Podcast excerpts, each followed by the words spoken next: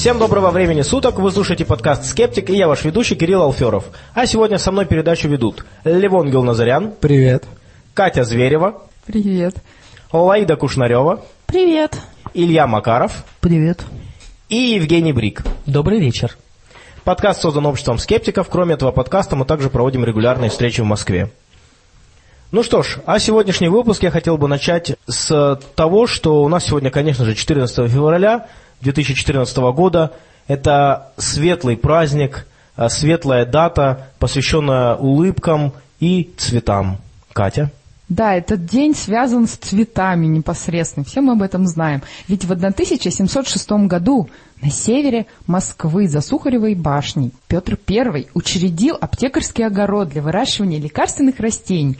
И теперь ботанический сад университета имени Ломоносова – это старейшее ботаническое научное учреждение нашей страны. И, кстати говоря, этот аптекарский сад действительно приносит улыбки людям, благодаря своим цветам. А еще в этот день произошло интересное и, я бы сказала, ужасное событие для скептического движения. В 1989 году, 14 же февраля, вождь иранской исламской революции Аятолла Хамейни дал фетву, то есть решение о том, что следует физически уничтожить индийского писателя Салмана Ружди, э, который написал книгу «Сатанинские стихи». И этот самый вождь признал эту книгу оскорбительной для ислама. И, собственно, с того времени началась травля этого писателя в исламском мире. Но, с другой стороны, это сделало его всемирно известным. Его книгу издали на множестве языков, в куче экземпляров. Его защищает там Британия, по-моему. Но сейчас он живет в США. Так, эта книга была написана в жанре магический реализм. Она посвящена проблемам иммиграции, и там Суть в том, что в одной из глав главный герой путешествует во времени назад и попадает во времена, в которых он встречается с пророком Мухаммедом. И, собственно, в этой главе там какие-то языческие богини упоминаются, и он их признает, их важность существования. Какие-то проститутки, которых зовут так же, как жен пророка. И, видимо, это и вызвало такую бурную реакцию исламской общественности. И на данный момент э, награда за голову Рушди составляет более трех миллионов долларов. Самое интересное, что мусульмане устраивали кучу демонстраций с требованием запретить книгу там в Германии, Великобритании и так далее. Эту книгу запретили, в, естественно, во всех исламских странах. И я так понимаю, даже вот до сегодняшнего времени периодически происходят какие-то вспышки, демонстрации, где убивают там десятки людей, поджигают книжные магазины и так далее. А этот э, Хамини, он уже умер, но при этом какая-то там исламская организация признала, что вот эта вот фетва на убийство Ружди, она будет действовать вечно. То есть они будут пытаться убить его и пытаться бороться за уничтожение этой книги вот до конца времен. Но он, он в 2012 году, живя в Штатах, написал книгу, которая является мемуарами и которая как раз рассказывает о всех этих перипетиях э, с книгой «Сатанинские стихи». В данном контексте фраза «бомбанула» звучит особенно сочно учитывая то, что писатель в добром здравии, так сказать, и уже очень долго, то не такие уж влиятельные эти люди, и не так уж хорошо они пытаются ну, достичь своей цели. Он же индийский писатель, а в индуизме богов много, поэтому у него-то защита больше. У мусульман получается только один бог, а у него много, поэтому они коллективно его защищают. А я хочу вам рассказать коротко по поводу того, какой очередной аргумент я услышал. Уже по традиции мы в начале передачи говорим на, часто на эти темы аргументов. И этот аргумент просто потрясающий. Я реально, вот, вот знаете, говорят, что юмор, что сила юмора, люди гадают, почему вот мы смеемся над шутками. Состоит в том числе в том, что, что человек попадает в неожиданную ситуацию. То есть, когда вам рассказывают, что там э, какой-нибудь анекдот, концовка, как правило, неожиданная, и вам становится смешно. Вот здесь я тоже совершенно не ожидал такого аргумента. Я общался с человеком, который в целом придерживается таких, знаете, конспирологических теорий, типа там государство создало интернет, чтобы следить за вами, там, ну и прочие вещи. И когда в какой-то там очередной раз я сказал, а какие у вас есть доказательства, что это вообще все правда, он сказал, а, все понятно, государству выгодно, чтобы были скептики и наука, потому что тогда нельзя высказать никакое предположение без доказательств.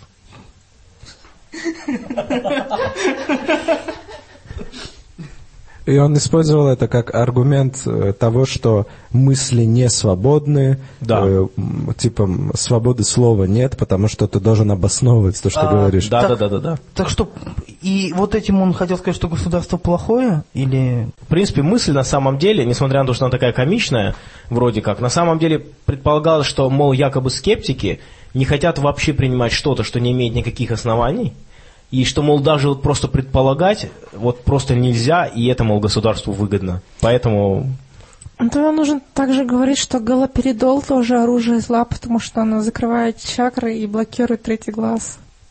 Нарушает связь с космосом. Каналы. они Я думаю, что так и есть, ребят. Поэтому.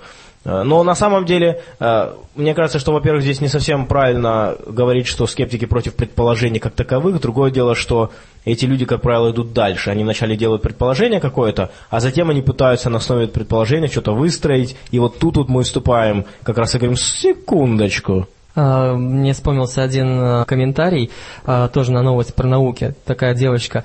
Господи, физики такие ограниченные. И это вызвало огромный список комментариев, э, флут и так далее. Ну, в общем, позиция, что благодаря науке очень сужается область мышления, от- отметается все бездоказательное, это считается ущербностью. А, Добавлю еще, тоже натолкнулся на такую девушку, и была фраза, попробую процитировать дословно. «Ох, мужчины, вы верите только в то, э, что можете э, там, вы верите только в то, что можете пощупать, что можете увидеть, и поэтому вы живете намного меньше нас. И был вот опять же этот аргумент, что наука, конечно, нужна, но надо пользоваться и другими способами познания мира. Я, ну, это была переписка, я спросил, а какие еще есть способы познания мира? Ответа жду до сих пор. Не, она тебе ответила просто мысленно. Ну да, а еще хотел сказать насчет, ну, то есть мне понятно, в принципе, что этот парень имел в виду насчет того, что вот выгодно, чтобы были скептики, которые не пропустят ни один аргумент, который не подкреплен ничем, да, то есть такая премодерация. Э, То есть, в принципе, ясно, вспоминается какой-нибудь фильм типа «Матрицы», да, то есть э, вот все не так, но доказать я это никак не могу. И то есть, ну, это очень удобно таким образом с помощью фальсификаций всяких там э, обманывать людей.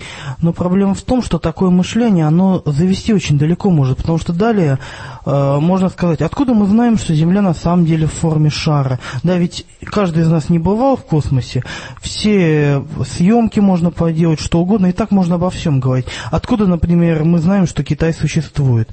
Да, ведь, э, допустим, я там не был, любой из моих знакомых, кто там побывал, вполне возможно, он просто врет, или его накачали наркотиками. А Он китайцы говорит, тогда откуда? а все просто. Берут обычных белых людей и с помощью пластических операций меняют э, им внешность. Я вам более того скажу, за МКАДом жизни нет. Все, кто туда уезжают, их, короче, накачивают наркотиками, и они галлюционируют, им кажется, что они по, маш- по матушке России едут.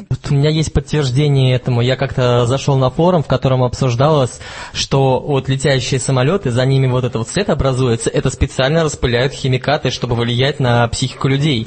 И даже были фотографии, где показаны распылители, стоящие на самолетах. Вот-вот, именно поэтому аэропорты находятся за МКАДом. Теперь вы знаете Ребят, объяснение. а, скажите, пожалуйста, а вы никогда не задумывались о карьере сценаристов? Эл, ну вот недавно Руслан Усачев запустил свой новый проект. Э, Я думаю, что первую серию многие из наших слушателей видели. Давай немножко поговорим об этом. Да, собственно, еще полгода назад он заявил об этом проекте, и наконец-то вышел в свет проект э, с громким названием «Оскорбление чувств верующих». Название провокационное, понятно, что оно не могло не привлечь внимания как э, скептиков, так и рядовых зрителей, ну и, собственно, конечно, аудитория Усачева, которая довольно большая. Э, Когда он заявил о проекте, он сразу оговорился, что это не будет агрессивное что-то. Это будут четыре видео на э, тему клерикализации, на тему религии, где он, по сути, выскажет свое мнение о том, ну, что накипело, потому что последние годы мы замечаем все-таки, что тема религии в обществе очень остро встала, обсуждение повсюду, и Руслан Усачев один из тех, кто вот решил публично поговорить об этом в немножко ином формате, чем мы привыкли. Все-таки последнее время в интернете, в частности ВКонтакте и на Ютубе, мы видим немало групп, которые посвящены каким-то антирелигиозным вещам, но очень часто это, как мы уже упоминали, оскорбление или высмеивание какое-то. Мы, конечно, не против юмора, но все-таки обычно стараемся над какими-то заблуждениями смеяться, не над людьми, потому что все-таки человек, если он во что-то верит, это вовсе не значит, что он дурак или что он плохой человек. И вот у Руслана в первом его видео, которое называется «Алчность», речь шла о том, что, в принципе, и так всем известно. Жадность, властолюбие, которое мы наблюдаем у церковных иерархов, особенно вот у нынешнего патриарха, который, особенно, который заметен вызывающим поведением, то есть демонстрацией богатств всяких. И, собственно, 20 минут видео Руслан рассказывает что-то на эту тему, обсуждает, причем э, довольно корректно. То есть, ну, многие даже верующие сами знают, как вот обстоят дела. Очень часто люди, которые в церковь ходят, э, жалуются порой, что вот э, наблюдаются такие вещи. Но в этом, мне кажется, есть и слабая сторона его фильмов, потому что он нигде не говорит о том, там, почему не стоит верить в Бога, да, он просто говорит о том, что вот есть там коррупция, есть среди там церковных служителей а, неподобающие отношения. Ведь почему такой контраст делается? Потому что Э, если человек религиозен, то, согласно, там, например, православию, он должен относиться проще к мирским каким-то ценностям, он должен там устремляться к Богу, там, каким-то высшим вещам. И, соответственно, странно, что эти э, священники там увлекаются тем, что там деньги берут, что у них там все в золоте, у тех же там... И в результате многие верующие, как мне кажется, тоже могут сказать, ну а что, да, вот я тоже так считаю, действительно, вот заелись неправильно, не знают истинной веры. Но смотри, Кирилл, здесь затронута тема, которую обычно обходят стороной, а именно доходы церкви от продажи алкоголя и сигарет в конце 80-х, начале 90-х. Обычно об этом не говорят. Да, э, патриарх в золоте, Мерседес и все такое, часы, но о поселении под названием Софрина где, собственно, вот это все базировалось, и вот об этом не говорят обычно. И Руслан упомянул именно вот не просто контраст, да, там мы знаем про нестяжательство и прочее, а вот именно беспринципность э, церковников мы видим в этом. То есть, с одной стороны, говорят, да, вот о там яд, все такое, алкоголь, табак. То есть, по идее, по церковным канонам это нехорошо. Там насчет алкоголя еще как-то можно, но курение уж точно не приветствуется. И при этом мы видим торговлю конкретно вот этими вещами. Но он а, отвечал на аргументы, которые возникают в защиту этого. При этом, опять же, повторюсь, все корректно и вежливо. Я был удивлен. То есть э, Руслан Усачев в принципе всегда был довольно корректным человеком. Его обзоры даже на фильмы какие-то и прочее. Он никогда не опускался до прямых оскорблений. Так что и здесь он э, держит марку. Но я когда увидел само название проекта, я узнал о нем довольно поздно. В принципе, я узнал о том, что проект так называется, именно когда увидел видео – я вначале был готов к тому, что, ну, скорее всего, я там посмотрю, увижу, что там действительно вот какие-то оскорбления, и там пойму, что это не мое, и что это вообще не наш подход. Но действительно, он сам писал, что очень много времени потратил на сценарий, но при этом я хочу обратить внимание на то, как сильно отличается ландшафт блогеров, которые говорят про атеизм в нашей стране, и тем, как э, этот ландшафт выглядит, например, на Западе – и далеко не все слушатели говорят по-английски, конечно, но те из вас, кто говорит, наверняка знают, что на Западе есть немало известных блогеров. В принципе, у нас есть определенные проекты, которые занимаются переводом этих блогов. Обратите внимание, что там практически всегда речь идет, ну, конечно, там есть свои исключения, но практически всегда речь идет об какой-то аргументации. Мы там видим установление диалога. Э, типичный атеистический блогер на Западе – это просто человек, который записывает у себя с веб-камеры дома, как правило, отвечает на что-то. То есть, например, он там записал какой-то ролик общего содержания, что я там атеист. Затем ему в комментариях что-то кто-то написал, и он начинает в ответ говорить, так, ну мне привели такой аргумент, вот смотрите, наука работает так, этот аргумент там неправильно. Я вот на таком уровне не знаю ни одного блогера, у которого была бы достаточно приличная аудитория, у нас все время все сводится к тому, что идут действительно либо э, смех, то есть либо насмешки какие-то, шутки постоянные, э, там ирония какая-нибудь, либо просто там прямые оскорбления. И вот меня беспокоит немножко этот тренд, хотелось бы какой-то интеллигентной дискуссии. Еще на тему антиклерикализма хотелось бы добавить, сами верующие намного более жесткие вещи говорят про своих иерархов. Стоит вспомнить хотя бы скандал с Андреем Кураевым. Кстати говоря, добавлю, что иногда бывает очень смешно, как на его обвинения отвечают некоторые оппоненты, которые, соответственно, ну, для тех, кто не в курсе, поясню, э, Кураев пишет в своем живом журнале вещи про голубое лобби в церкви, то есть про тех э, епископов, э, священников высокого духовенства, которые домогались до молодых монахов, вот, и тем, кто не хотел с ними заниматься любовью, применяли жесткие санкции. Вот. Ну, если вкратце. Понятно, что это жуткое позорище, собственно. Э, вообще, если хотя бы даже какая-то часть из этого действительно имела место, вот. И оппоненты очень смешно реагируют, их реакция как бы наталкивает на мысль, что, скорее всего, это так и есть, потому что они начинают э, часто даже не по существу возражать, а вот как ему не стыдно, он выносит ссоры из избы.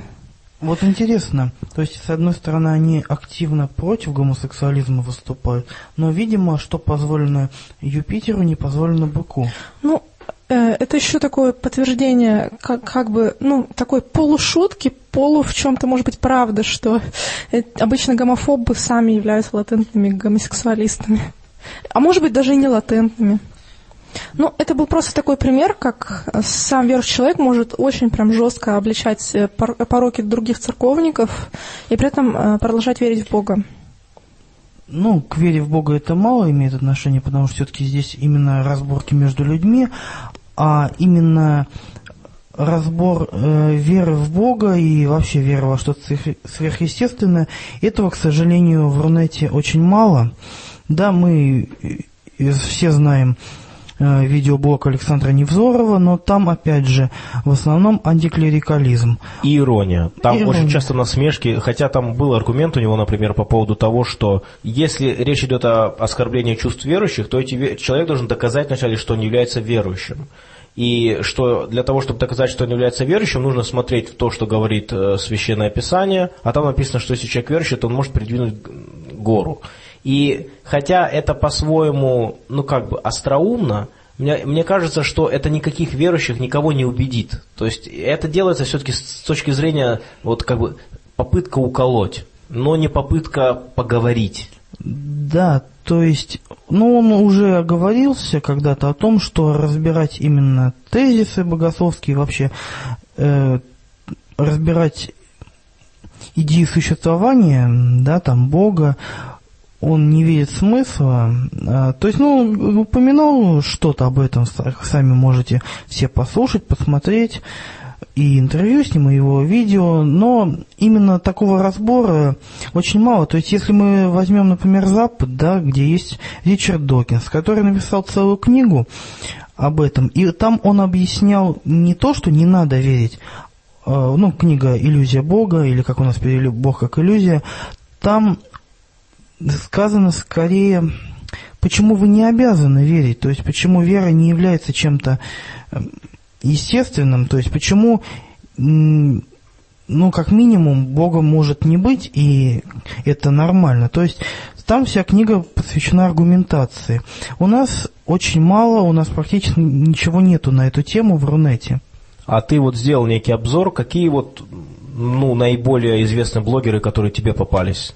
Там, или личности? Ну, блогеры, которых я смотрю периодически, они все, как правило, придерживаются атеистических взглядов, ну или агностики. То есть, например, Агния Огонек, которая делает проект «История мемов», она атеистка, как она заявляла, ну или сейчас в пастафарианство ударилась. Ну, это сами понимаем, что это скорее нечто шутливое. А Илья Мэдисон, тоже известный обзорщик, начинал с обзора видеоигр. Он, ну, при мне и лично мне он не говорил свою позицию, но, судя по одному из его выступлений, он довольно иронично относится к этому. То есть у него были шутки про Иисуса, причем не оскорбительные, ну, на мой взгляд, а вполне такие э, в стиле западных комиков, там, как в стиле какого-нибудь Джорджа Карлина. Э, вот, то есть и шутки такого уровня, там, ну, знаете, такой дружище Иисус, как бы у него. Юрий Хованский, который тоже в стендапе себя пробовал, он заявляет, что он агностик. Вот. Ну, то есть, насколько я понимаю, у него даже есть видео, э, нарезка, где он рассуждает про религию.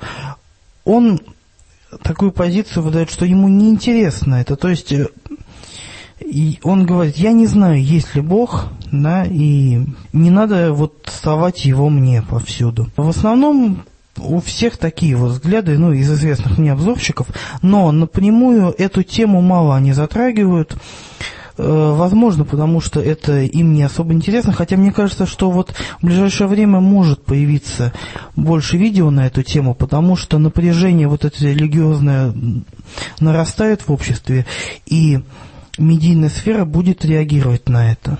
Здесь также можно упомянуть Стаса Давыдова, который в своем «This хорошо» шутит на тему апостафарианства, и там есть специфическая шутка про то, что скотч заменяет Бога. Ну, то есть тоже отношение к религии такое. Я вот хотел бы подвести такой итог разговору про блогеров атеистических, которых у нас, как вот получается, практически и нет. Людей, которые бы об этом просто говорили, вот очень мало. Если, вот представим, что я верующий человек, и вот у меня такое настроение походить там по блогам, почитать или посмотреть видеоблоги с критикой. Вот куда мне идти? И я понимаю, что, как мне кажется, некуда. Вот, Лаид, когда ты была верующая, ты бы, в принципе, стала бы смотреть блог, который посвящен именно атеизму? То есть не вот насмешкам над атеизмом, а именно атеизму. Ну, я бы стала бы смотреть в случае, если бы меня завязала дискуссия с атеистом, который бы дал мне ссылку на этот блог а, в качестве какого-то интересного дополняющего материала к нашей беседе. Ну, естественно, если бы там не было прямых оскорблений там, в адрес э, чего-то, что свято для верующих. Большая часть Э, видеоблогеров и вообще люди, которые активны в Рунете, это люди вот нашего возраста, а для того, чтобы серьезно в религиозных каких-то дискуссиях участвовать, нужен, наверное, жизненный опыт побольше, либо нужно пройти э, через жесткую такую обработку в свое. Ну, то есть, как бывшие верующие, люди, которые подвергались какому-то религиозному насилию, очень часто начинают бороться с этим. А люди, которых это не сильно затрагивало, они, в принципе, мало интерес к этому проявляют. Наверное, поэтому вот э, большая часть блогеров об этом пока что не говорит. Может быть, им, если захочется или придется, то тогда они начнут уже что-то изучать по этой теме и что-то говорить. А пока что мы ничего такого не видим. Но напомним, что в США-то на самом деле гораздо более сейчас религиозная обстановка напряженная, чем у нас в каком-то смысле, потому что у них очень религиозная страна. И поэтому у них намного больше а, атеистических передач и скептических. Но, с другой стороны, у них и инфраструктура в стране другая. То есть, например, такая вещь даже чисто мировоззренческая – по моим ощущениям, и это просто мое личное мнение, мое личное наблюдение, может быть, не все согласятся, на Западе как-то проще относятся к тому, что э, в свое время в Советском Союзе так называлось презрительно самодеятельностью.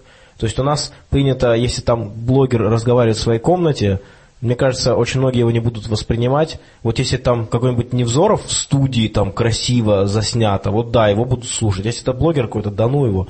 И люди в то же время и сами, мне кажется, смущаются это делать, потому что как-то вот, мне кажется, у нас это принято в гораздо меньшей степени. Это видно даже по таким мелочам, как, а, например, количество музыкальных групп. Количество музыкальных групп любительских на Западе, есть даже статистика такая по количеству там а, то ли продаваемых инструментов, то ли снимаемых студий там разных. Они там на несколько порядков больше. Но это мое личное наблюдение, на которое я не подписываюсь под этим прям как под фактом, но вот мне кажется, что это тоже играет некую свою роль. У нас вот этой субкультуры людей, которые делают все сами, практически нет. Либо ты делаешь сам, но тогда собираешь деньги, делаешь супер качество, либо ты не делаешь никак. Ну, во-первых, все-таки в советское время нормально к самодеятельности относились, насколько мне известно. Вот, э, но здесь действительно разница в условиях, в среде, то есть э, на Западе, да, больше возможностей для творчества сейчас. Ну, потому что, не знаю, ну, потому что у них условия иные, и, и люди могут это делать и бизнесом, и творчеством, прочее заниматься. Плюс, э, наверное, все-таки из-за того, что, во-первых, эм, США, ну, если брать США, это мультикультурная страна намного большей степени, чем наша, потому что там национальностей больше, там религий разных больше. Э, То есть, ну, там люди со всего мира туда приезжали. И там религиозных сект, как минимум. То есть, целые штаты там могут занимать мормоны, там еще кто-то. И у людей так или иначе возникает реакция какая-то на это. У нас в течение долгого времени в стране не было вообще какого-либо насаждения религии. У нас э, люди были довольно свободны в этом плане, э, верить ни во что не запрещалось, насколько мне известно, но это не выставляли на передний план. И поэтому у нас люди просто не подкованы в атеизме, потому что, ну, это как не вырабатывается иммунитет, если нет какой-то либо угрозы. В нынешнее время, вот последние где-то года 3-4, с тех пор, как очевидное такое явное насаждение религии началось, как ответная реакция на это появилась мода на атеизм. То есть, с одной стороны, мы видим среди определенных людей моду на православие, особенно среди чиновников всяких, которым раньше не было дела до этого.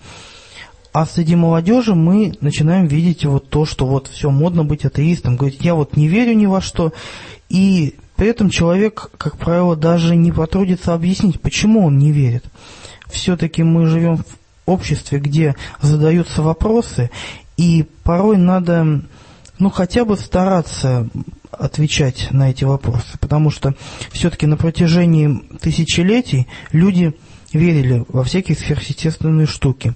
И не верить, потому что, ну, типа, этого нет, это с одной стороны нормально, но с другой стороны вот этот груз, который висит да, на нашем виде, и от него никуда не денешься. И стоит напоминать себе и просто понимать, почему ты вот мыслишь так. Потому что а, вера это не просто способность допускать что-то без доказательств или неспособность подвергать сомнению, это вопрос точки зрения. Вера – это еще и способ мышления. Поэтому, когда человек говорит «я атеист», мне кажется, он должен быть способен объяснить почему, хотя бы в общих чертах. Ребят, что вам предпочтительнее, когда вокруг шумно или когда тишина? Я люблю тишину. Потише когда? Я не могу уснуть, если что-то не шумит. Я люблю там звуки природы, речку, дождь, там, шелест листьев. А я, лежу- э, я люблю, короче, металл, чтобы там был гроулинг, скреминг, короче, чтобы прям грохот и все такое. Ну, вы поняли. Но некоторые люди этого не любят. И они построили в США, в Южном Миннеаполисе, в лабораториях Ортфилд, э, специальную комнату, полностью звукоизолированную. Там э, 99,99% звуков в нее не проникает, и фактически там стоит абсолютная тишина. Ну, конечно, По не по- абсолютная. для человеческого уха, по крайней мере. Да. А, Как это было достигнуто? Эта комната, она имеет э, двойные стены из изолированной стали э, вокруг себя и бетон еще толщиной 30 сантиметров. Э, Кроме того, внутри нее находятся э, специальные стекловолоконные акустические платформы. Можно посмотреть на фотографии, они похожи на такие вот э, штуки, похожие на дощечки, которые вот На вентиляцию похоже издалека. в шахматном порядке находится. Есть там несколько дощечек э, вертикально ориентированы, несколько горизонтально. Но это, конечно, не дощечки, а, как уже было сказано, а специальный материал, который гасит звук и гасит эхо от стен. А для чего это нужно? Эта комната, она используется для испытаний э, всяких разных э, продуктов, таких как клапаны сердца, например, или там какие-то звуки, связанные с техникой, которые должны быть ну, не слышны или не очень слышны. И для подобных э, всяких экспериментов. Но если человек остается в этой комнате надолго один и ну, просто сидит там, ничего не делает, то начинаются интересные эффекты. Э, человек начинает слышать звуки своего желудка, своего сердца, и иногда может даже испытывать слуховые галлюцинации, потому что ему не хватает звуков э, вокруг. Более того, э, человек начинает хуже ориентироваться в пространстве, потому что все-таки, когда мы ориентируемся, мы привыкли как-то улавливать разные шумы и на это ориентироваться. А здесь слух начинает глючить, как бы давать сбои э, в таком месте. И поэтому как бы даже э, затруднительно становится перемещаться по этой комнате, потому что ну, человек себя чувствует неуверенно и странно. Более того, э, известно также, что в этой комнате никто не может долго находиться, а самое продолжительное время, время, которое смог выдержать человек до того, как начать кричать и стучаться, просить его выпустить, это 45 э, минут с выключенным светом. Есть такая, ну, как сказать, не знаю, забава или такая вещь, когда люди ходят в пещеры, оставлять человека на 5 минут в темной пещере, когда люди уходят, нет ни света и практически нет звуков. Ну, там какие-то есть, конечно. И вот человек в этой темноте и в тишине, когда он знает, что рядом никого нет, он уйти никуда не может, потому что ничего не видно. А, вот он тоже испытывает какие-то необычные эмоции и необычные ощущения. Я хотел бы добавить немножко про физическую часть этой комнаты. А, значит, стены ее покрыты либо пирамидами, либо призмами специальными из звукопоглощающего материала. А, они не дают э, эхо из-за того, что звуковая волна попадает в сначала большое расстояние между э, этими вершинами призм или пирамид, потом несколько раз отражается и входит практически перпендикулярно в стенки э, из поглощающего материала. Вот как раз на той фотографии, которую я видела, там были призмы, ну, которые назвала, что они похожи на дощечки такие вот э, толстенькие. Э, кстати, такие тихие комнаты, ну не правда такого высокого качества, но вообще э, тихие комнаты используются в студиях звукозаписи. Но иногда э, материал такой специальный покупать дорого, и поэтому внутреннюю поверхность звукозаписывающих студий иногда покрывают э, контейнерами для яиц. Либо из пенопласта, либо из э, вот этой вот серой бумаги. Э, там как раз ячеистая поверхность, тоже какой маленькой пирамидкой покрыта, и очень хорошо глушит звук. Так что, дорогие друзья, в следующий раз, если вы купите яйца, не выбрасывайте эти контейнеры, а сделайте все дома такой комнатой и потом развлекайтесь.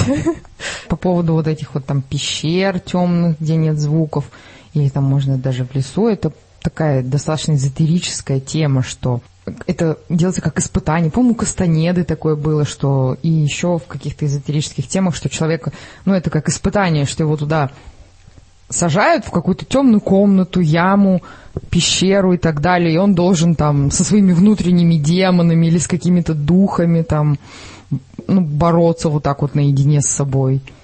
Меня, кстати, закапывали где-то на два часа в землю, э, ну, в, в карьере, в песок, где-то на глубину, наверное, сантиметров 40, в принципе, так просто не выкопаешься, и дышал я через трубку. Откопали?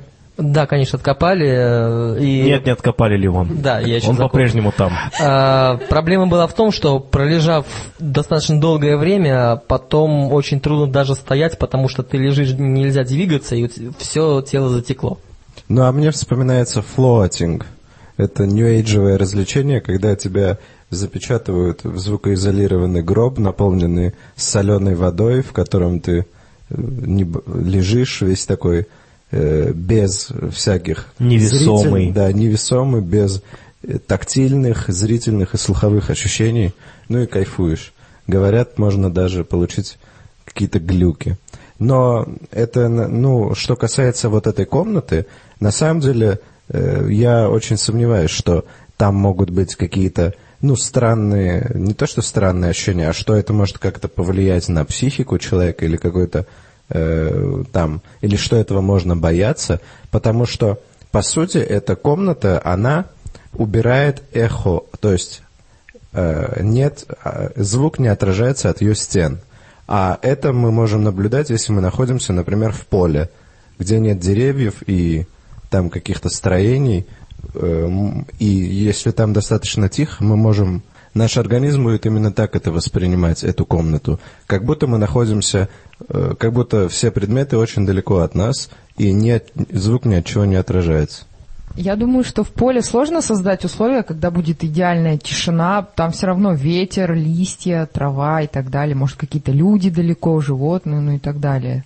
Там эхо, может, и нет, но зато есть какие-то еще посторонние звуки, которые мешают создать такой эффект. Ливон, ты сам пробовал выйти в поле и что-то начать говорить, и почувствовать, какая разница между тем, когда ты говоришь э, на открытом пространстве, и тем, когда ты говоришь в, глухо, в глухой комнате? Ну, в открытом тише твой голос звучит. Но все равно акустика там совершенно другая. Но я так понимаю, что эффект комнаты состоит не только в том, что твои слова не отражаются, но и в том, что никакие звуки не приходят в комнату. Я думаю, тут еще дело в том, сколько времени ты проводишь в тишине. Потому что в том же поле, да, ты какое-то время можешь без звуков находиться, но все равно подует ветер или что-то будет.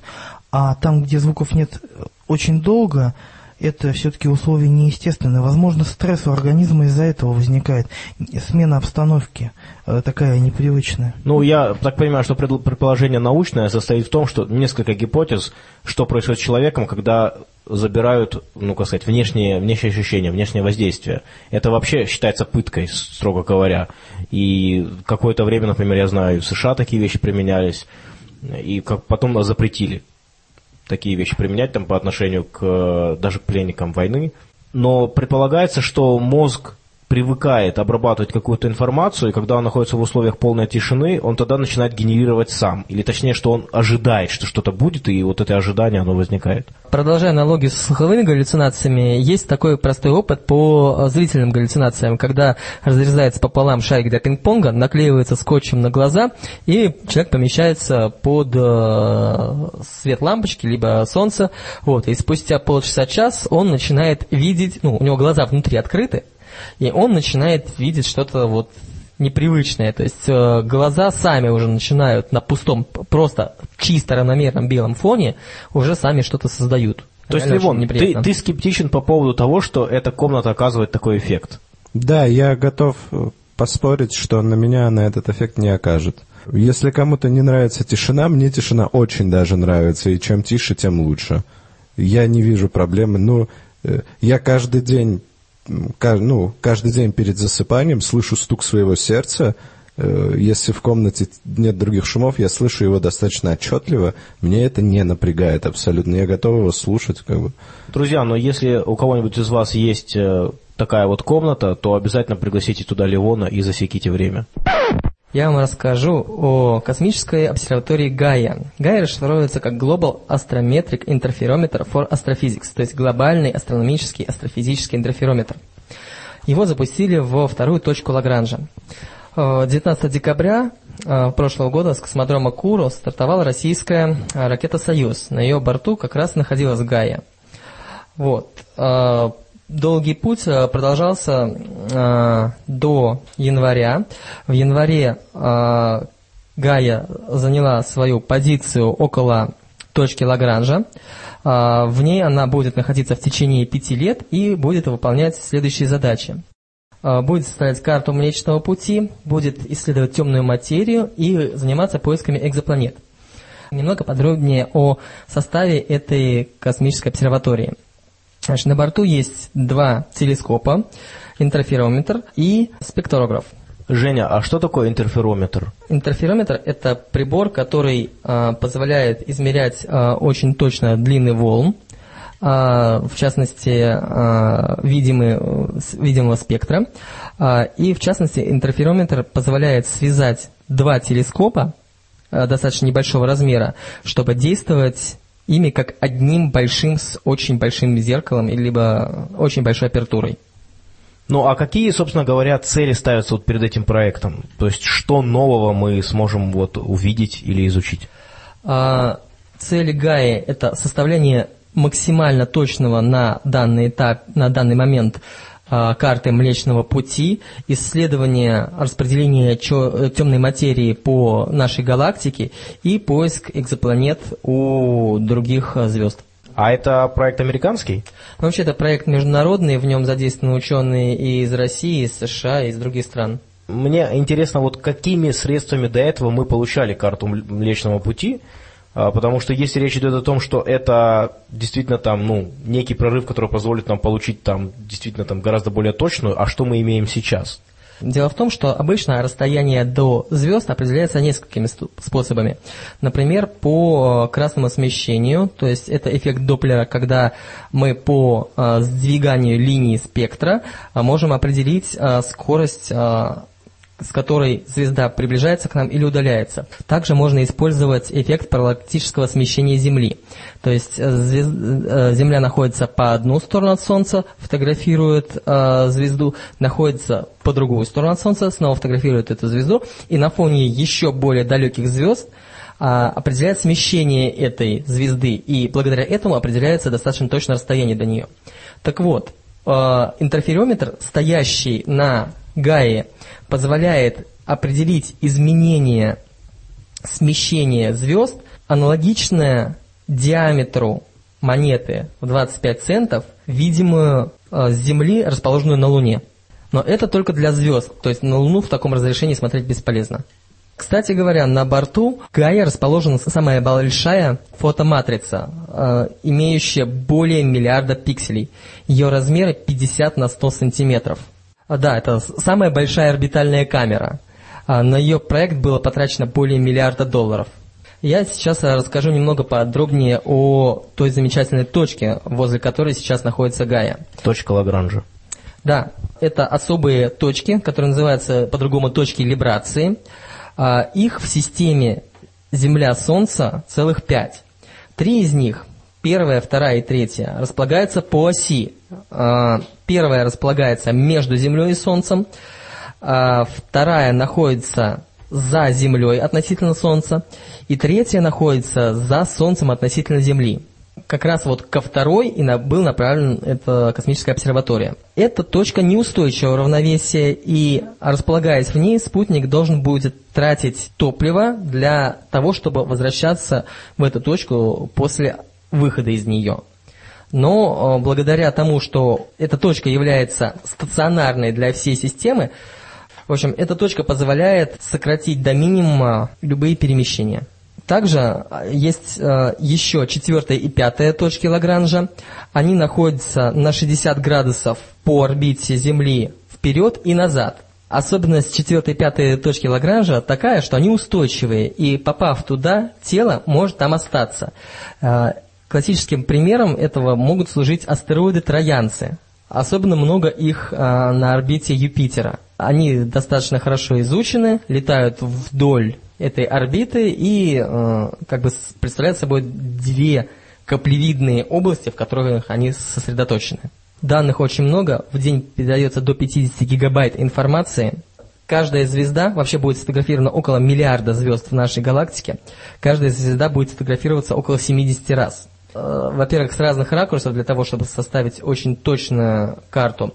Во-вторых, для изучения спектров, чтобы определить состав, возраст звезды и э, повторное подтверждение информации, э, расстояния до нее. И в этот момент люди, которые говорят о том, что Эйнштейн не прав, они будут говорить, ага, вот смотрите, сейчас они подделают результаты экспериментов. Друзья, ну что ж, а сейчас мы переходим к очень важной теме, к которой мы давно готовились. Э, Я думаю, что вы видели какие-то посты. Вот э, Ливон делал эти посты, демонстрировал, как он разговаривал с этими людьми. Сейчас мы поговорим с вами про братьев Плехановых и их башню Теслы. Ливон. Пару выпусков назад мы рассказали о двух братьев, которые собрали полтора миллиона рублей на Кикстартере под свой масштабнейший общемировой эксперимент по передаче энергии на огромные расстояния.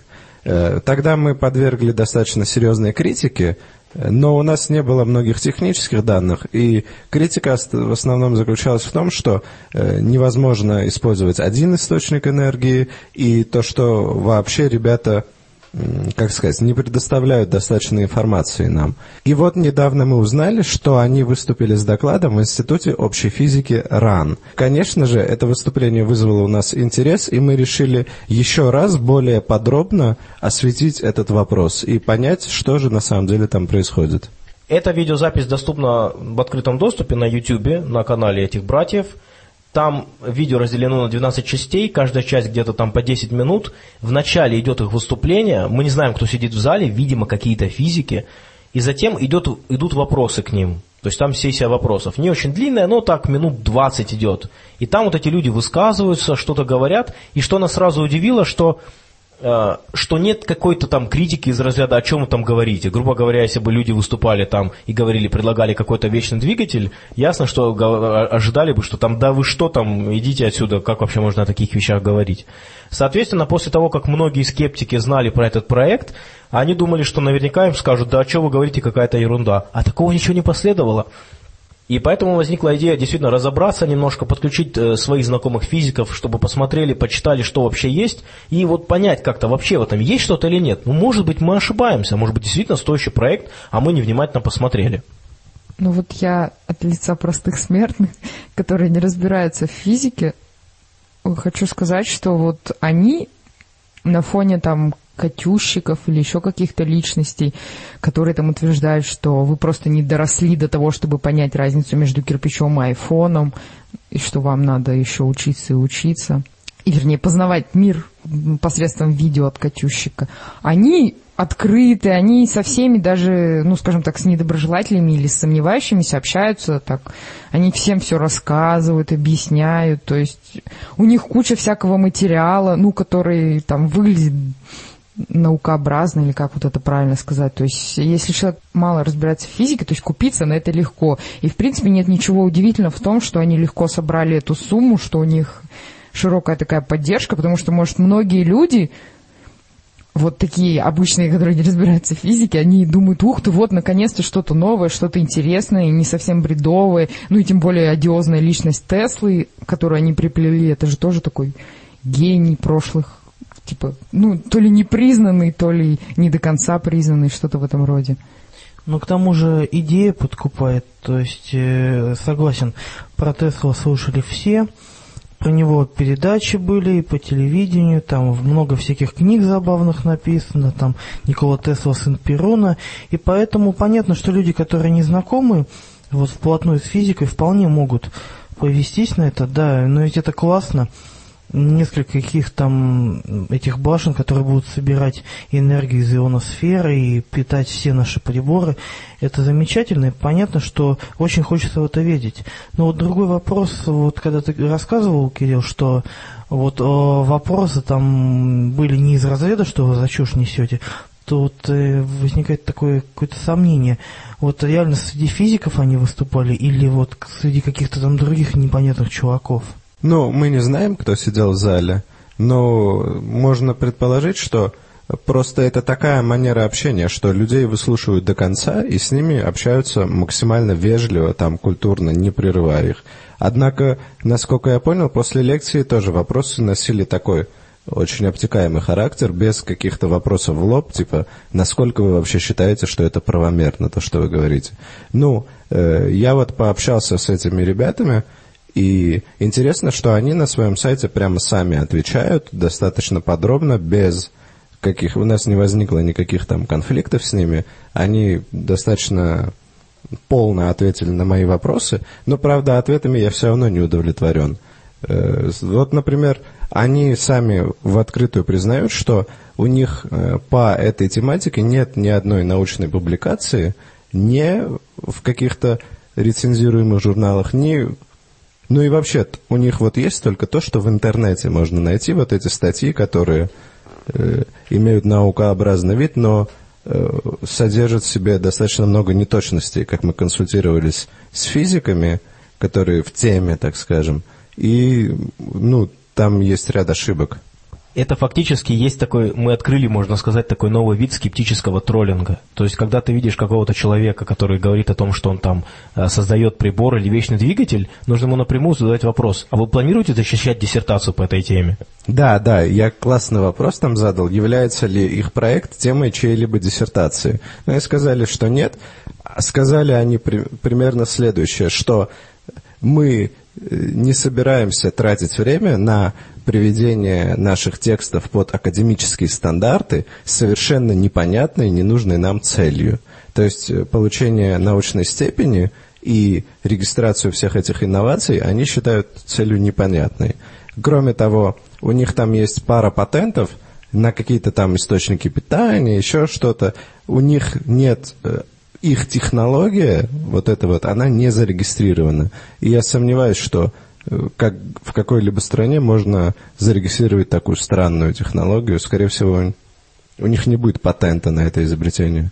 Мне кажется, если бы технология была реально крутая и работающая, то им надо было быстрее бежать и патентовать эту технологию, чтобы, ну там, у них были права на реализацию этого проекта, а иначе, если это реально работает, то кто-то же может взять их все идеи и воплотить ну, грубо говоря, их обойти, и вся слава достанется кому-то другому. Ну, может быть, они как раз, знаете, из разряда там, ну, мы хотим помочь человечеству. Э, я бы сказал, что там запатентовать-то можно что угодно. Такие странные идеи патентуются. А если это не прямой там вечный двигатель или вон, мне кажется, что запатентовать-то можно где-нибудь.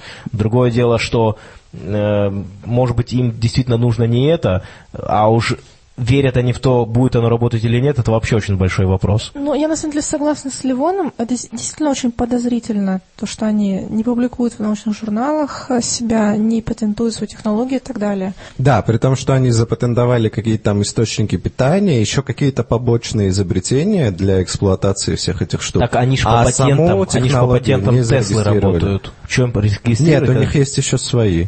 Ну, а, видимо, основная имеется в виду, что это патент Тесла. Ну, да, можно так предполагать, можно на самом деле. Не забывайте про аргумент про косность академической науки. Ученые, которые ничего на самом деле не знают, которые не могут понять вот их этих разработок. Это главный аргумент таких людей. Так суть в том, что они, как раз эти братья-то и пошли в академическую науку. Да, кстати, давайте сразу для слушателей, и если возможно, например, братья Плехановы будут нас слушать, а, подчеркнем, что действительно они очень доброжелательные люди, и мы ни в коем случае не хотим сказать, что там... А, мы действительно пытаемся вступать в какой-то диалог, они его пытаются честно вести, а мы, поскольку этот диалог публичный, мы имеем право его как-то комментировать. Поэтому там, например, меня не удивило бы, если бы эти люди являлись бы не, там, не какими-то мошенниками, а товарищами, которые действительно верят в это. То есть на этом этапе очень трудно сказать, что э, как, как, какова их реальная мотивация. И, может быть, ни на каком этапе нельзя будет это сказать, потому что, как вот уже было замечено, они очень открыто ведут дискуссию, открыто ведут диалог, поэтому я просто хочу, чтобы было сразу понятно, что э, подкаст «Скептик» вовсе не пытается сказать, что это там мошенники, которые там э, занимаются ерундой, отнюдь. Мы пытаемся просто анализировать их, то, что они, то, что они рассказывают. Следующий момент, который меня смутил, он уже касается их видео и различных документов, которые они предоставляют. У них там есть модель Земли, которая э, почему-то является шар радиусом в 100 километров, а не в радиус Земли. Что, странное допущение, да? Но, но не это меня смутило, а тот факт, что м, очень уж простая модель, и упрощения выполнены явно некорректно. Кроме того, мы с Кириллом показали, так сказать, их вот эти вот записи э, профессионалам в этой сфере, и они полностью согласились со мной, что действительно э, такую простую модель использовать нельзя. Когда я задал этот вопрос у них на сайте о том, что, во-первых, где обоснование, почему вы делаете эти упрощения и что корректные они, и и почему настолько простые вы используете модели, они сказали, что все и так работает, что э, все допущения типа корректны, и они э, не обязаны типа объяснять азы каждому и э, ну, в общем, отмазались, что все будет работать. Причем, что интересно по поводу модели, что кроме того, что она маленькая, они почему-то предполагают, что Земля это шарик из грунта, в то время как мы понимаем, что большая часть поверхности Земли это жидкость. У них-то там все завязано на поверхность этого шарика. Поэтому уже эта модель странна. Почему они выбрали? Было бы в любом случае корректнее, если бы это был бы шарик, поверхность которого была бы из воды. Это было бы гораздо правильнее.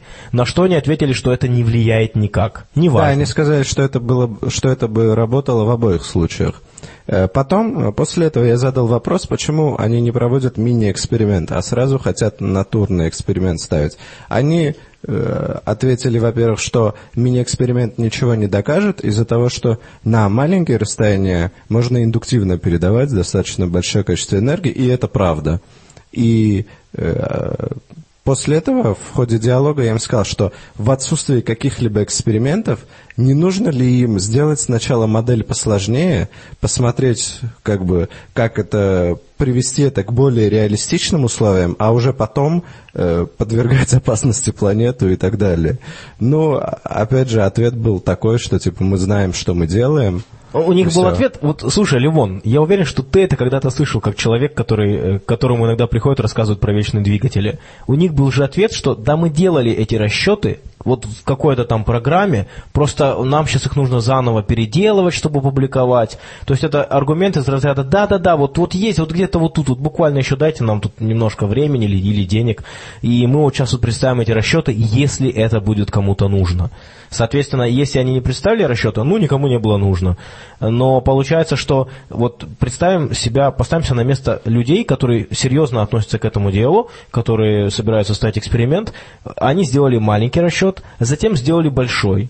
И я вот не могу себе представить, как можно взять и потом расчет этот стереть, там что-то с ним сделать, сказать, ой, нам надо его заново делать. Ну ладно, в общем, там секундочку. Прежде чем во все это ввязываться, надо было этот расчет сделать, очень четко понять, что действительно нет никаких ошибок. Потом, потом идти дальше. А у них Да, и кроме того, они даже вот этот первоначальный расчет, они не предоставляют, они предоставляют только результаты. А э, когда я задал вопрос о том, что э, разве не нужно, как сказать, э, расписать вот эту математическую модель, по которой вы считали, на что они сослались, что они считали в какой-то очень крутой программе, и она там сама, в ней уже все заложенные уравнения, и вообще это очень все слишком просто, чтобы вот э, выкладывать. Но это все равно, даже если, даже если максимально упрощать настолько, что э, до каких-то очень простых уравнений, все равно человек, он обязан это делать, если он э, дает какое-то начальное условие, потом он получает какой-то результат, он обязан показать, как он считал, чтобы это можно было контролировать. Подожди, то есть ты хочешь сказать, что нельзя сказать, вот начальное условие, вот конечное, а посередине произошло чудо? Да, да, да, три вопросительных знака, профит. Да. А вы не могли бы быть более подробными вот в этом моменте?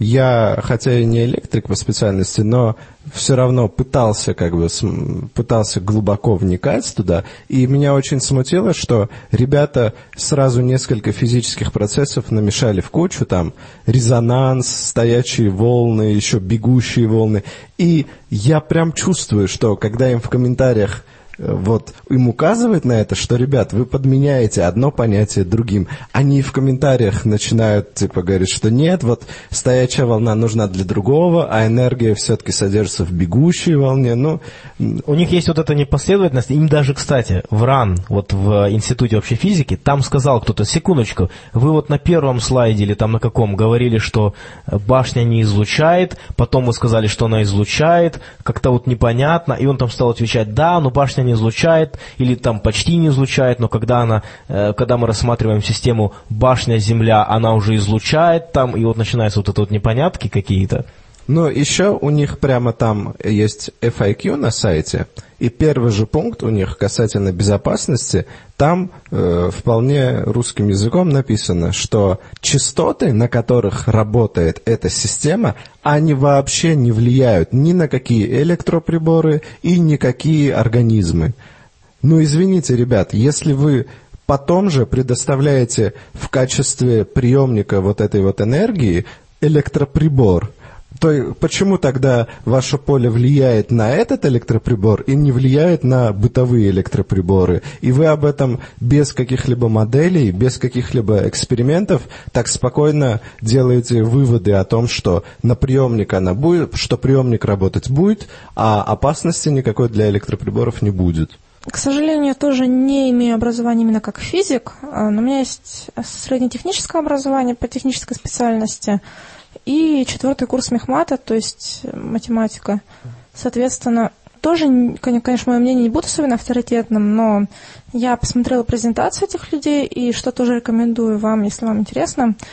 А, Я там не увидела как бы ничего такого принципиально нового, просто сначала они э, чертят э, вот что-то в виде, э, вроде колебательного контура, только э, вместо конденсатора используется как бы, э, ну, судя по схеме, э, пластина наверху и земля. Ну, по крайней мере, так это выглядит из Да, я тоже, я тоже так понял.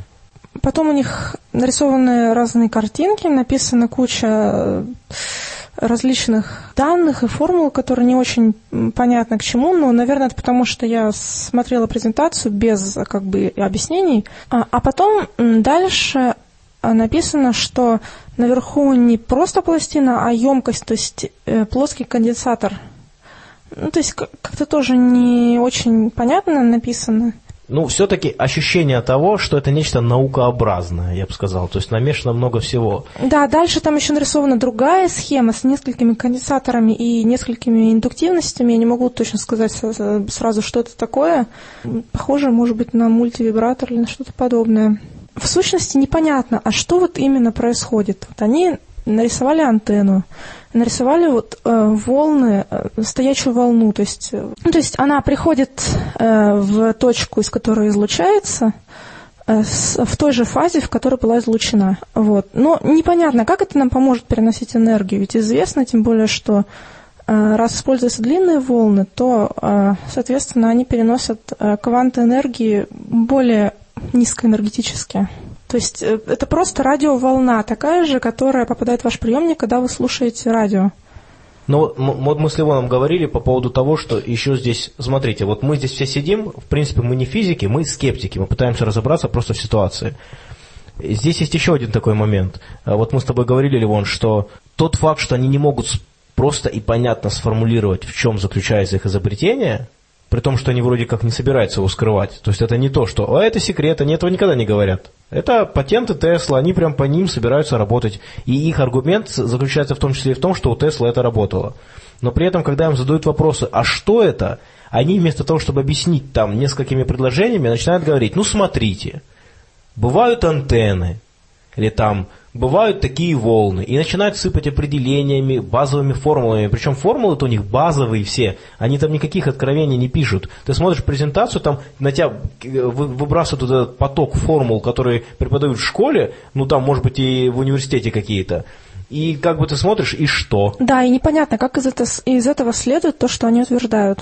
У нас, получается, волны э, не в атмосфере, а в среде, и там уже могут передаваться достаточно большие объемы энергии, я все-таки так считаю. Есть четкий момент. Когда вы будете слушать их лекцию, особенно если вы будете их слушать в компании физика, либо если у вас сам был курс физики, и вы хорошо помните какие-то базовые вещи про электричество, например, вы на протяжении их лекции будете говорить, секундочку, это же полная чушь.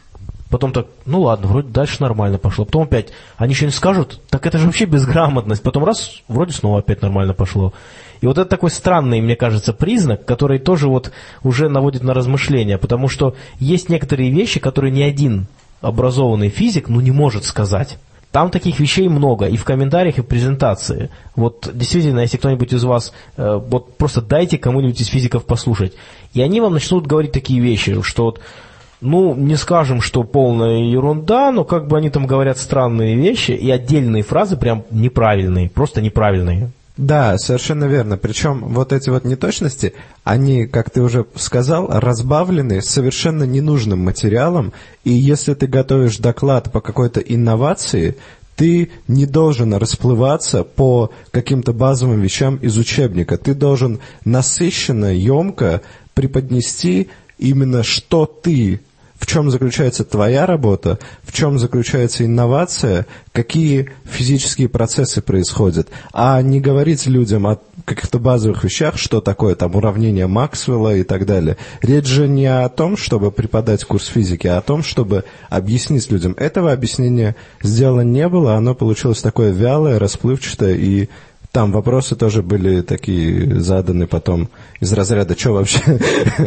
Ну, А, Ну да, например, вот у нас, когда происходят какие-то семинары, научные конференции, там обычно как происходит?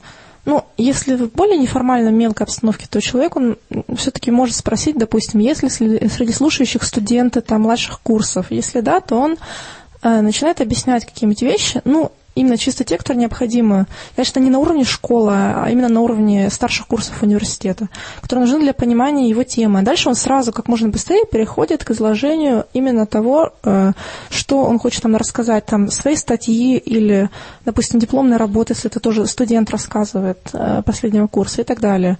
Но если, допустим, нет студентов в аудитории, то всегда на научных семинарах человек, естественно, не, не рассказывает э, кандидатам и докторам математических наук о том, что такое треугольник и квадратик, если, конечно, там не подразумевается под этими словами что-то необычное, вот, а переходит к делу, естественно.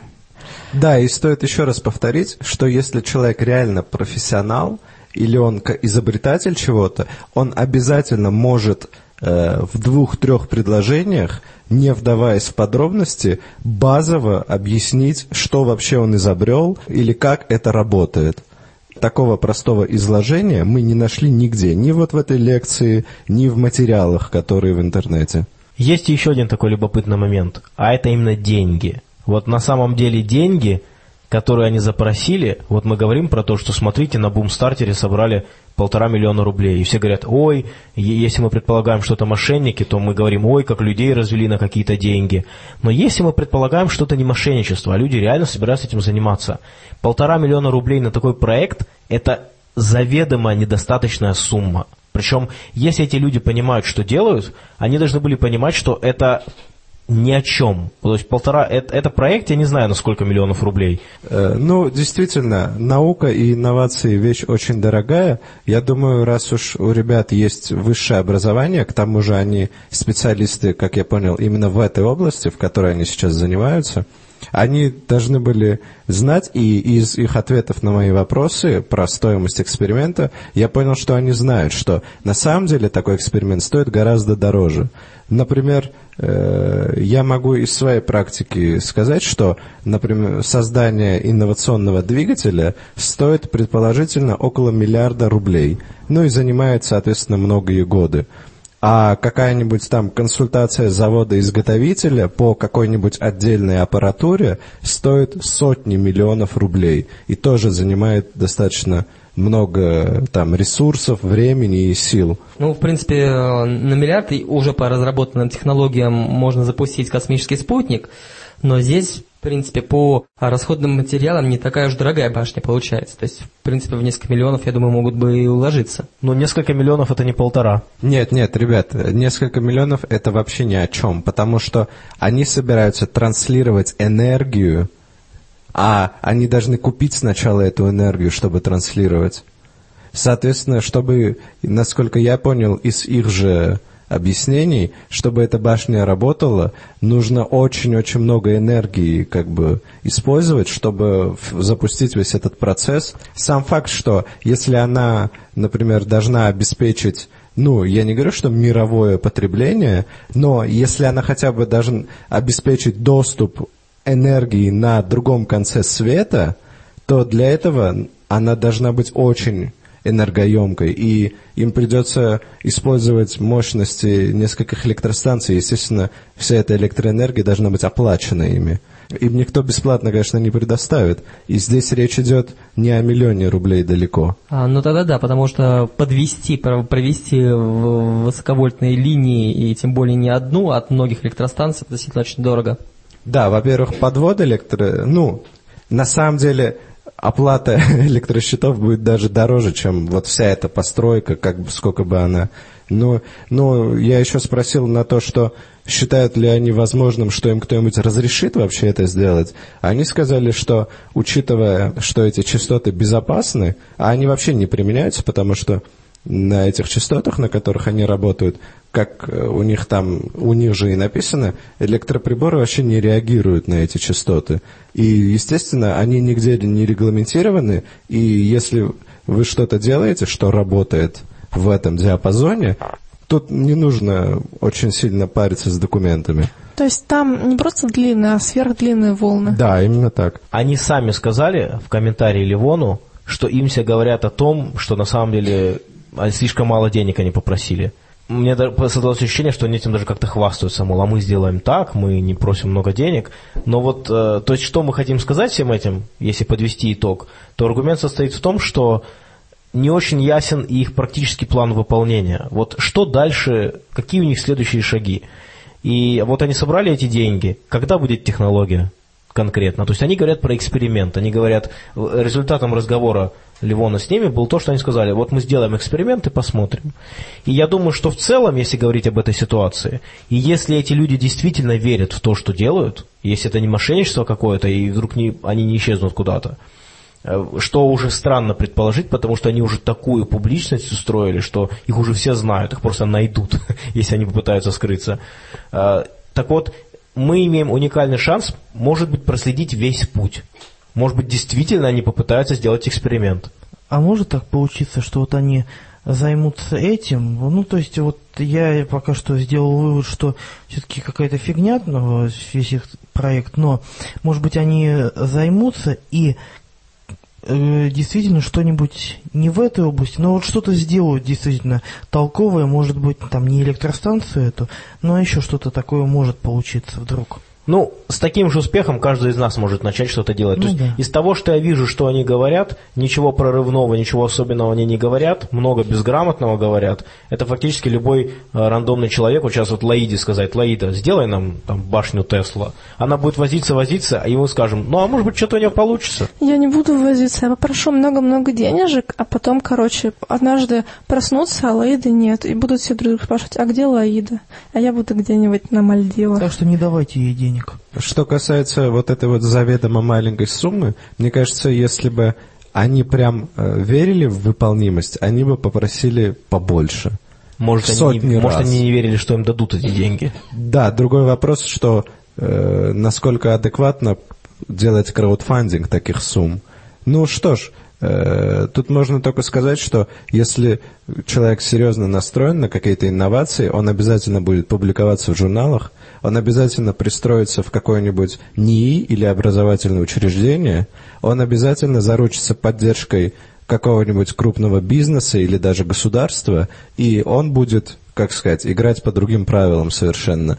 И там бы вот таких вот непонятных семинарах с цитированием учебника в перемешку с какими-то непонятными вещами, такого, конечно, бы не допустили ни, ни их руководители науч- научные, ни... э, И, естественно, такая статья не может попасть на страницы серьезного журнала, потому что она не только академически не оформлена, но она также, но и само исследование выполнено с нарушением базовых правил. Вообще их аргументы, которые вы озвучили, от них вот зверство веет вот какой-то эзотерикой. То есть вот все в том же стиле. А где у вас расчеты? Ну, они где-то там были, мы их потом предоставим, если надо. Вот то же самое. А где доказательства, да, вот этой фигни? Ну, это вот когда-то было, вот я такое испытал, моя знакомая, троюродная тетя моей четвероюродной бабушки э, встретила племянницу моего э, там старшего брата, и вот э, он сказал, что ее тетя там однажды встретила лешего. Ну, напоследок хочу сказать, что если у ребят реально все получится, и они реально начнут продавать э, какие-нибудь электроприборы, которые будут питаться энергией из вот этого вот всемирного общ- межпланетного поля, я первый встану в очередь за покупкой этого прибора, и у меня все девайсы будут работать на, на этой технологии. Да, я тоже, я буду следующим в очереди. Какая жизнь начнется? Но я думаю, что в очереди будем не только мы, а большое количество людей тоже. То есть это фантастика будет. Но это вообще изменит наш мир. Э, Мы больше не будем платить за электроэнергию. Теперь нужно будет какой-то брать налог или, например, включать э, энергопотребление в стоимость девайса, потому что счетчики электроэнергии уйдут в прошлое. А правительству это невыгодно, поэтому оно все скрывает. В последнее время в нашем э, скептическом сообществе э, возникла очень хорошая тенденция, и она заключается в том, что люди сами пытаются разобраться с чем-то, и кто-то кидает какие-то нам материалы, а другие люди помогают э, высказать мнение с э, точки зрения критического мышления. Вот, например, недавно со мной был такой случай. Мой друг Антон дал мне ссылку на описание православных так называемых чудес, э, связанных с э, молитвами э, святой Ксении Петербургской. Я посмотрела этот список и действительно подумала, что они действительно выглядят достаточно удивительно, если, конечно, все было так, как описано. И вот, несмотря на то, что Антон хотел, чтобы я помогла разобраться с этим, но у меня не могла ничего сказать и решила рассказать об этом своим друзьям. И вот Кирилл э, сделал на форуме тему, а, в которой разбирал эти случаи, она называется «О сказке для взрослых». Действительно хороший достаточно разбор. В частности, был случай, когда человек писал, что у него был... Точнее, жена э, писала про то, что ее мужа с детства был на руке шрам от неправильно удаленной занозы, и этот шрам был в виде некого выступающего уплотнения на коже. А потом что-то произошло, это все воспалилось, кожа покраснела. Но тут вмешалась святая Ксения, и женщина помазала мужу вот это вот уплотнение маслом, которое было освящено э, в часовне Блаженной Ксении Петербургской. И потом на следующий день или через два дня они сняли этот пластырь, который был налеплен на ранку. То есть они э, смочили ее маслицем, э, ватку положили пластырь. Сняли это все, чудес, э, чудесное исцеление, н- нету никакого покраснения, никакого бугорка. И люди пишут, что это, конечно же, помогла святая Ксения. Но Кирилл очень верно заметил, что почему-то они ушли, что там было масло. Почему она без масла это не исцелила? Да, если вы, если вы считаете, что это может блаженная Ксения, уберите масло. Да, то есть люди делают акцент не на тех вещах, когда думают про вот эти вот все вещи, связанные с чудесными исцелениями так называемыми, и что-то выпускают из виду, и все специально так оборачивают, как будто это волшебство. Короткий анекдот в тему. Человек при- э, проводит контролируемый эксперимент по влиянию Бога на выздоровление головы, которая болит. Принимает таблетку, молится. Бог, э, голова проходит, Бог помогает. Э, принимает таблетку, не молится. Голова проходит, Бог помогает, даже если не молюсь. Не принимает таблетку, молится. Голова болит. Бог хочет, чтобы я страдал. Совершенно верно, Женя. Вот смысл всех этих разборов, он приводит нас к тому же, в принципе, что и заложено в твоем анекдоте. По поводу масла хотела добавить, что масло же все-таки было освящено, то есть оно не просто масло, а волшебное. И, как, собственно, религия без ритуалов – это уже не религия. Ну, Конечно, оно помогло именно потому, что оно было волшебным, а не простым. Ну, то есть, фактически получается, что стоит там что-то произвести над обычными предметами, и они уже вроде как магические, но при этом, если вообще в этой ситуации стоит начинать говорить о какой-то там научности, рациональности, вот, честно говоря, э, перед лицом таких историй, я даже понимаю, что вот как-то вот в контексте людей, которые так мыслят, ты даже не можешь начать говорить на эту тему, что, ребят, а вот если взять и проверить двух людей, у которых похожие рамки, одному дать освященное масло, а другому нет, вы действительно считаете, что тому человеку бы не помогло? Вот скажите, вы действительно так считаете? И я не удивлюсь, если вот эта женщина скажет, да нет, ему тоже поможет, но вот нам помогло лучше, и мы ощутили благословение Божие. А у меня, кстати говоря, тут появилась такая идея, что, в принципе, верующие, они ведь могут просто освещать все лекарства, которые употребляют, и тоже говорят, что лекарства помогают, потому что они волшебные. А они так и говорят. Ну вот, остальные э, элементы этого разбора от Кирилла я рекомендую вам почитать самим. Всем очень понравилось э, людям, которые интересовались этой темой, э, замечательные комментарии от Даши Алексеевой. К сожалению, может быть, не все их читали, потому что там на странице Антона были еще где-то там вот не очень заметные. Но она написала очень хорошие разборы на тоже на некоторые из этих историй. Там было много историй, но я сейчас расскажу про некоторые только из них. Э, В частности, была еще такая история, как э, про стопроцентную инвалидность доченьки, которую исцелила матушка Ксения. Так вот, что там произошло в этой истории? Э, Женщина пишет, что ее годовалая дочь, как только встала на ножки, вдруг перестала ходить и слегла с высокой температурой. Через неделю она оказалась в Филатовской больнице Москвы со страшным диагнозом остеомиелит шейки левого бедра. Инвалидизация с этим диагнозом почти стопроцентная. Но через неделю и остеомиелит стал казаться нам благом, потому что Настеньке поставили диагноз туберкулеза. Деток с костным туберкулезом оперируют в единственной клинике в Петербурге, куда мы отправились. При первичном осмотре диагноз подтвердился, и мы пошли на Смоленское кладбище к блаженной Ксении. Был вечер, и часовня была уже закрыта, но мы помолились у ее стен и написали святой записку с мольбой об исцелении малышки. Настю стали готовить к операции, сделали анализы и обнаружили, что никакого туберкулеза нет, а воспалительный процесс костей остановился. Операцию э, э, все же пришлось сделать, и она прошла успешно. Если бы не шрам на ножке, мы бы сами не поверили, что все это произошло с нами два года назад. Вот такая оптимистичная история. И вот как ее замечательно прокомментировала Даша Алексеева. Во-первых, то, что инвалидность доченьки была стопроцентна, это неправда. А, как она пишет, остеолит в настоящее время вылечивается в большинстве случаев без драматических последствий, и о последствиях можно говорить только после окончания лечения. А здесь, как мы видим, ребенка успешно вылечили. Напомню, что там был момент, что операцию все-таки пришлось сделать. Да, я тоже на это обратил внимание, думаю, так, секундочку. То есть они сказали, ну, то есть они пытались выставить дело таким образом, что операция это была ненужная формальность врачей. Остеомиелит – это гнойное заболевание, следовательно, девочки должны были давать антибиотики, то есть уже какое-то воздействие было а, еще до того, как они пошли молиться Святой Ксении. То, что остеомиелит вызван не коковой флорой, как обычно, а микобактерией туберкулеза, это было подозрение врачей, это не было, скорее всего, точным диагнозом, и именно для того, чтобы подтвердить или опровергнуть это подозрение, их э, направили к соответствующим специалистам. Ну, когда было произведено дополнительное обследование, обследование, никакого туберкулеза не было выявлено, и дальше уже ребенок был успешно прооперирован и выписан домой здоровым, и все. То есть никакого вмешательства божественного вообще не, не было.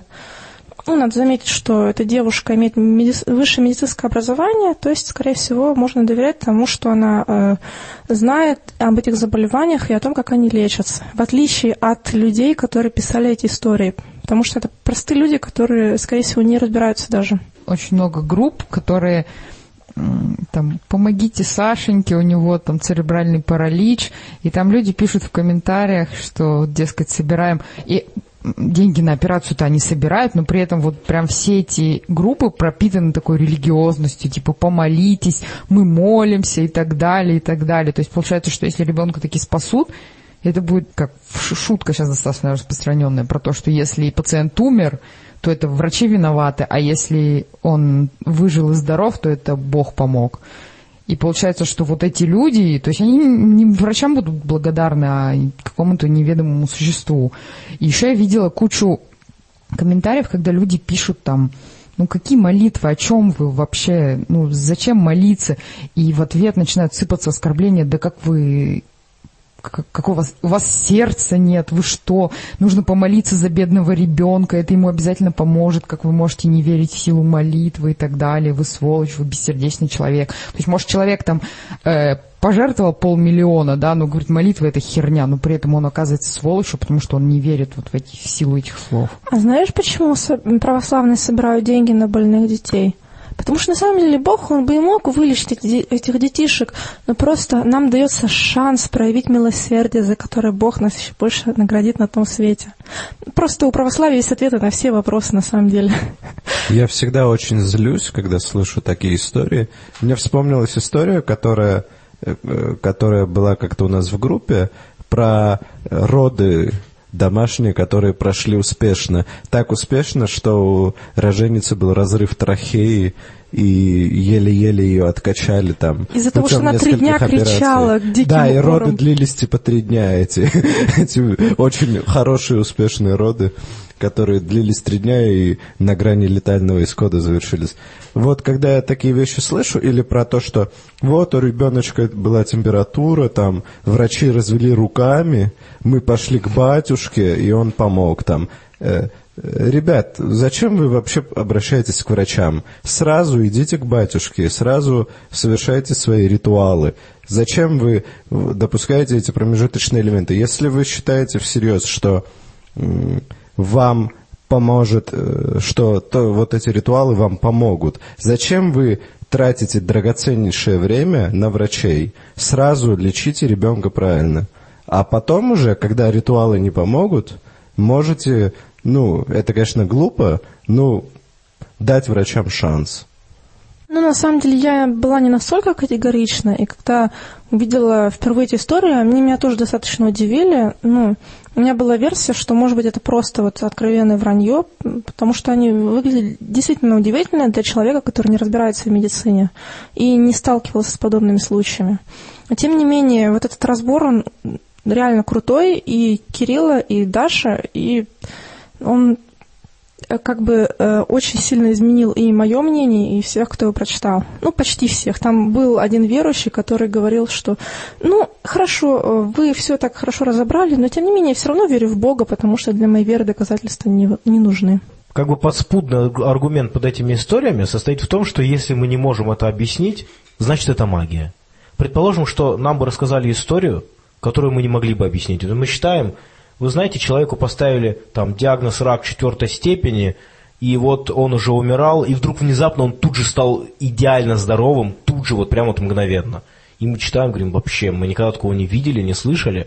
И мы говорим, либо эта история полная ложь, потому что мы этого не видели и не слышали, такого не бывает, да? Это противоречит, например, физиологии человека, там, а, химическим, биологическим процессам.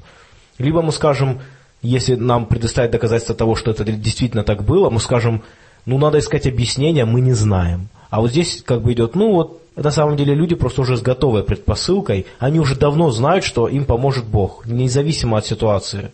Ну, и поэтому идет такая вот интеллектуальная нечестность с самим собой. Ну, на самом деле верующие говорят как бы э, противоположный контраргумент или то, что они считают таковым.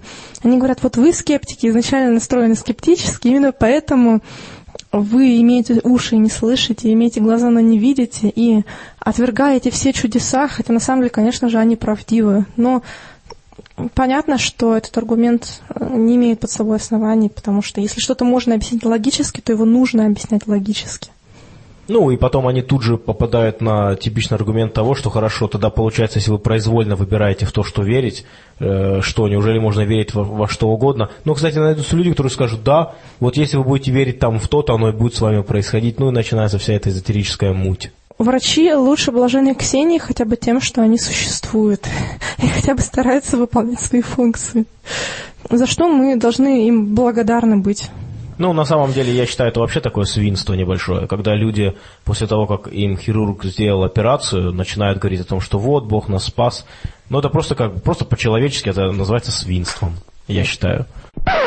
Ну, а теперь мы переходим к нашей рубрике «Тайное знание». В прошлый раз мы ставили этот ролик. Физику какого столетия вам читают в школах, то все с интересом обнаружили, что физику 20-го столетия им как раз и не читают.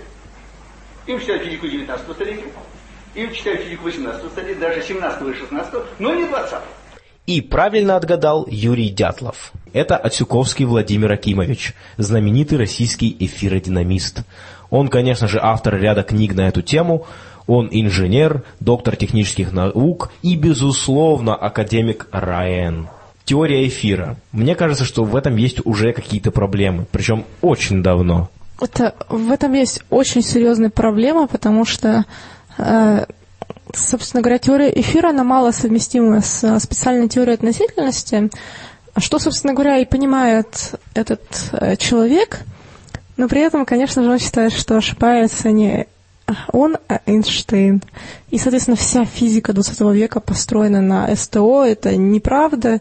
Он не первый, то есть таких деятелей целый ряд. У нас на форуме под них даже отдельная секция, которая там есть скептицизм и паранормальная, и есть отдельно псевдонаука.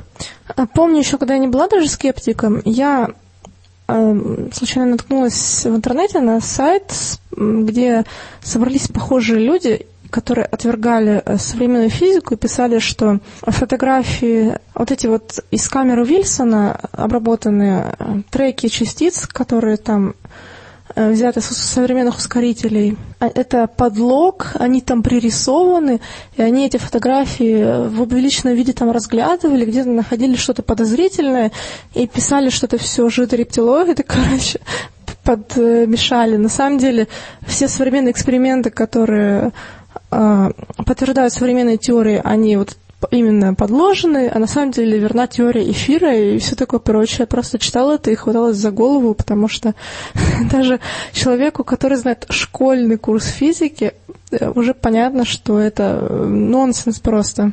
Ну вот у меня к вам такой вопрос. Как вы думаете, почему именно вот теория относительности в 20 веке и даже до сих пор вот сейчас, в начале 21-го, подвергается такой атаке со стороны псевдоученых? А потому что эта теория интуитивно нам непонятна, так же, как и э, квантовая механика. И с- псевдоученый спекулирует именно на этом, на том, что если что-то интуитивно непонятно, то можно на это наехать, а поскольку люди э, в основном, к сожалению, не очень хорошо знают математику и не очень хорошо знают то, как корректно ставить эксперименты, и о тех экспериментах, которые были проведены, классических экспериментах, которые очень много раз повторялись в разных вариантах, и которые подтверждали специальную теорию относительности или а, основные положения, там, допустим, общей теории относительности и к- квантовой механики. Они не знают всех этих экс- экспериментов, они не знают э, математических выводов, э, формул, как эти формулы выводятся из экспериментов друг из друга. Для них просто это все темный лес и заговор э, рептилоидов или каких-то людей, которые хотят их одурачить. А псевдоученые говорят, ну вот смотрите, у нас все намного проще, мы все вам сразу объясним без вот этой вот мутатени математической. Ну и люди э, некоторые верят в это. Мне особенно понравилось, как ты трагично вздохнула на том, что люди не понимают математику. Ну да, я тоже согласен, я вот думал примерно в этом же ключе, что они ведь все время подчеркивают, что вот физика там 16 века, 18, 19, вот это они принимают, потому что там все просто, там ньютоновская механика, там э, силы действуют туда-сюда, вот тут простенькое уравнение, а дальше мы при помощи этих уравнений объясняем вообще все. Ну, просто потому что эту физику ее нельзя не принимать. Она как бы работает на На наших... интуитивном уровне. Да, она работает на наших масштабах, на наших скоростях. А чтобы проверить э, квантовую механику, нужно, допустим, опуститься на очень мелкие масштабы. Или чтобы проверить э, специальную теорию относительности, нужно, э, нужны скорости очень большие, которые нам в повседневной жизни не встречаются. И поэтому это уже какие-то неочевидные вещи, которые не так легко проверить, и значит, ну, на этом можно спекулировать, как уже говорилось. Ну что ж, а теперь давайте перейдем к следующему ролику нашего тайного знания. Внимание! Ритм – это мерность времени, это как бы единица времени. Поэтому единица времени попадает в пространство и начинает выстраивать окружающий мир. Ребят, ну как вы думаете, кто это? Ну, теперь это точно я, голос-то женский. Дорогие слушатели, если вы тоже считаете, что это Лаида Кушнарева, вы, конечно, можете писать в комментариях, но те из вас, которые проявляют скептицизм, наверняка напишут, что это кто-то другой. Я вот, например, сам несколько скептичен, мне кажется, что это не Лаида, но кто, узнаем в следующем выпуске. Ну что ж, а наш сегодняшний выпуск подошел к концу. Всем спасибо за внимание.